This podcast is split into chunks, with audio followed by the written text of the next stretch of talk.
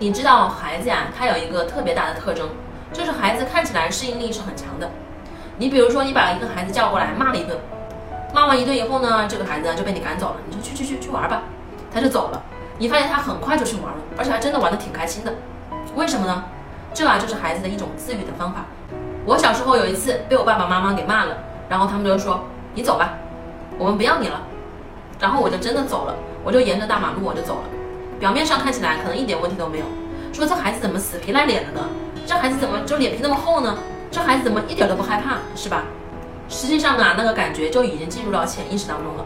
孩子为了自我保护，在表面上看起来没有什么关系，甚至他会去跟别的小朋友玩父母玩，但他内心当中刚刚被父亲狠狠地骂过一顿，他的内心是极度的受到伤害的。而那种伤害呢，孩子却不知道应该怎么处理，所以啊，他就把这种情绪打压到潜意识当中，然后表面上看起来这孩子很皮。所以啊，父母的办法就是下次我需要更狠，因为我看他是没有反应的呀。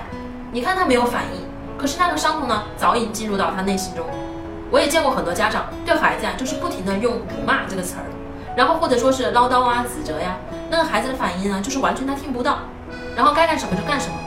这时啊，孩子就是在自愈，在逃避，而他内心当中呢，这种伤痛已经进入到了潜意识中。